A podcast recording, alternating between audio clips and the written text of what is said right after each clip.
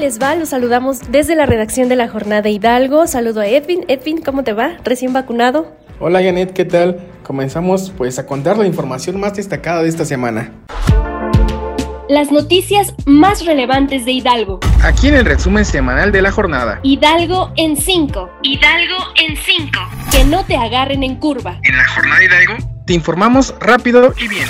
Con Janet Barragán y Edwin Ávila. Comenzamos. Escasos días de que comiencen las campañas electorales de los candidatos a la gubernatura de Hidalgo. Los partidos y coaliciones tienen ya sus gallos y solo esperan el aval del IE para comenzar a convencer a los hidalguenses de votar por ellos. Julio Menchaca Salazar fue registrado esta semana por la coalición Juntos Hacemos Historia en Hidalgo, que conforman los partidos Morena, PT y Nueva Alianza. Por su parte, Carolina Vigiano fue registrada por la coalición Va por Hidalgo, integrada por el PAN, el PRI y el PRD.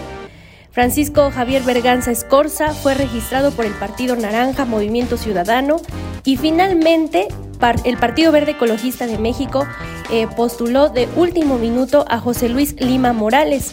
El Instituto Estatal Electoral de Hidalgo tiene hasta el 2 de abril para la aprobación del registro de candidaturas de aprobarse, los hidalguenses tendremos entre estos cuatro perfiles para elegir al próximo gobernador o gobernadora de la entidad. Una vez aprobados los registros, los candidatos podrán realizar campañas del 3 de abril al 1 de junio. Cabe recordarles a nuestros candidatos que los, los próximos candidatos, Edwin, que pues los hidalguenses esperamos campañas de altura en las que las propuestas y los cómo ayudarán a mejorar nuestro día a día más allá de los cubetazos y campañas negras que solamente pues nos cansan, ¿no? Y desaniman a los electores a participar. Ya veremos de qué están hechos y en la jornada Hidalgo los seguiremos muy de cerca para informarles. Les recordamos que podrán votar por el próximo gobernador o gobernadora de Hidalgo el domingo 5 de junio.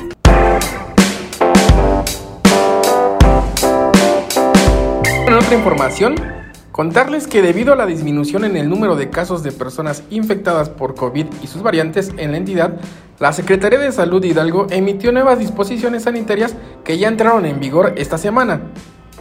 Los aforos en lugares y establecimientos públicos como plazas comerciales, bares, restaurantes, cantinas, gimnasios se aumentó al 90%. Sin embargo, deberán mantenerse las medidas sanitarias y el uso obligatorio de cubrebocas.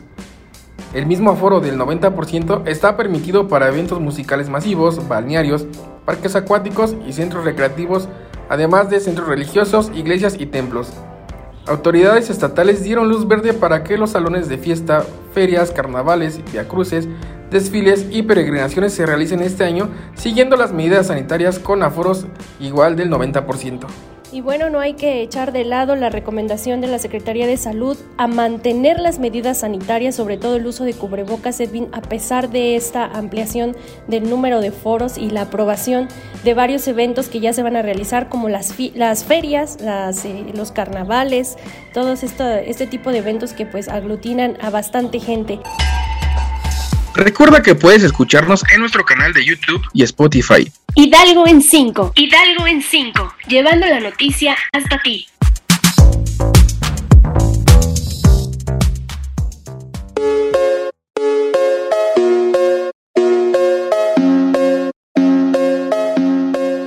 Y bueno, de acuerdo con sitios del CONACIT eh, México eh, y la Dirección General de Epidemiología, tras dos años de este confinamiento y de esta pandemia, 8.353 hidalguenses han fallecido luego de contagiarse de COVID-19 en lo que va de la pandemia.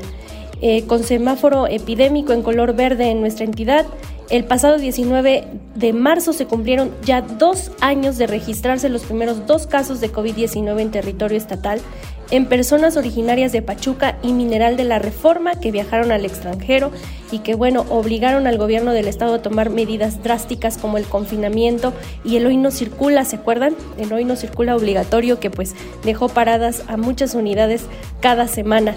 Y en, durante estos 24 meses, según el histórico del Consejo Nacional de Ciencia y Tecnología, la entidad ha acumulado un total de 90.852 casos confirmados de COVID Y a dos años de declararse la pandemia que llevó, les decía, al confinamiento de una población de más de 2.285.620 hidalguenses, el 90% tiene al menos una vacuna contra COVID el 82% ha acudido a aplicarse la segunda dosis y bueno, el 43% tiene una vacuna de refuerzo.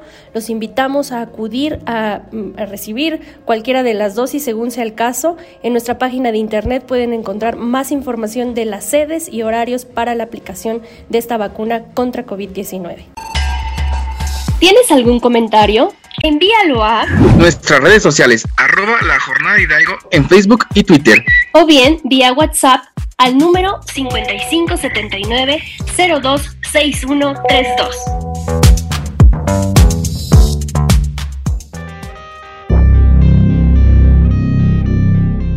Bueno, y en otras noticias, Platicarles que elementos de la Secretaría de Seguridad Pública en Hidalgo y el Ejército Mexicano localizaron un arco laboratorio en un predio. Además, material destinado para la elaboración de sustancias ilícitas en el municipio de Chapantongo.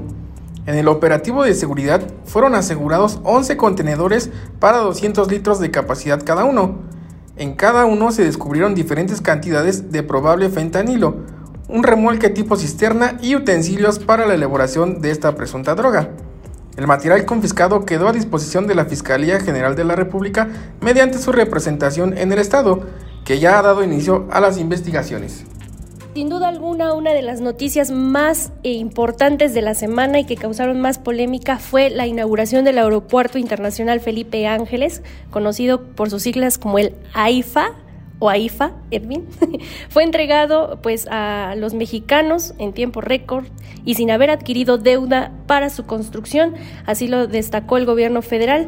El presidente Andrés Manuel López Obrador acudió el pasado 21 de marzo a la puesta en operación del complejo aeroportuario ubicado en la base aérea de Santa Lucía.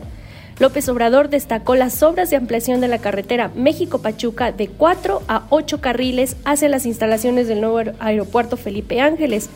Acusó también desinformación y polémica en el tema del acceso al aeropuerto Felipe Ángeles y aseguró que puede informar que entre otras obras ya se amplió también la autopista de la Ciudad de México a Pachuca, como les decía, los ocho carriles, y destacó también la ampliación del tren suburbano de Buenavista al aeropuerto internacional.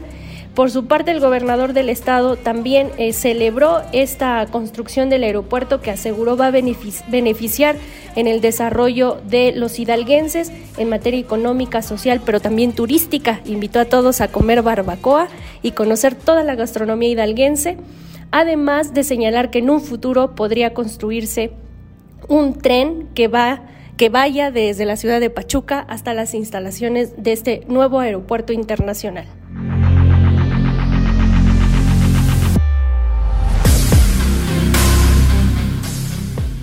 Llegamos al final de este resumen de noticias. Esperamos que la hayan pasado bien en estos, en estos minutos de información rápida. Edwin, muchas gracias. Muchas gracias, Janet. Muchas gracias, Janet. Y pues bueno, recordarles a todos que nos sigan en nuestras redes sociales a través de Facebook, Twitter, Instagram, TikTok, YouTube y que no se pierdan cada jueves nuestro podcast Hidalgo en 5. Hasta la próxima. Esto fue Hidalgo en 5 de la Jornada Hidalgo. La Jornada Hidalgo. Llevándote las noticias más destacadas de la semana. Que no te agarren en curva. Infórmate con lo más destacado de Hidalgo. Recuerda, nos escuchamos todos los jueves en punto de las 4 por Spotify y YouTube. Yo soy Edwin Ávila. Yo, Janet Barragán. Hasta la próxima.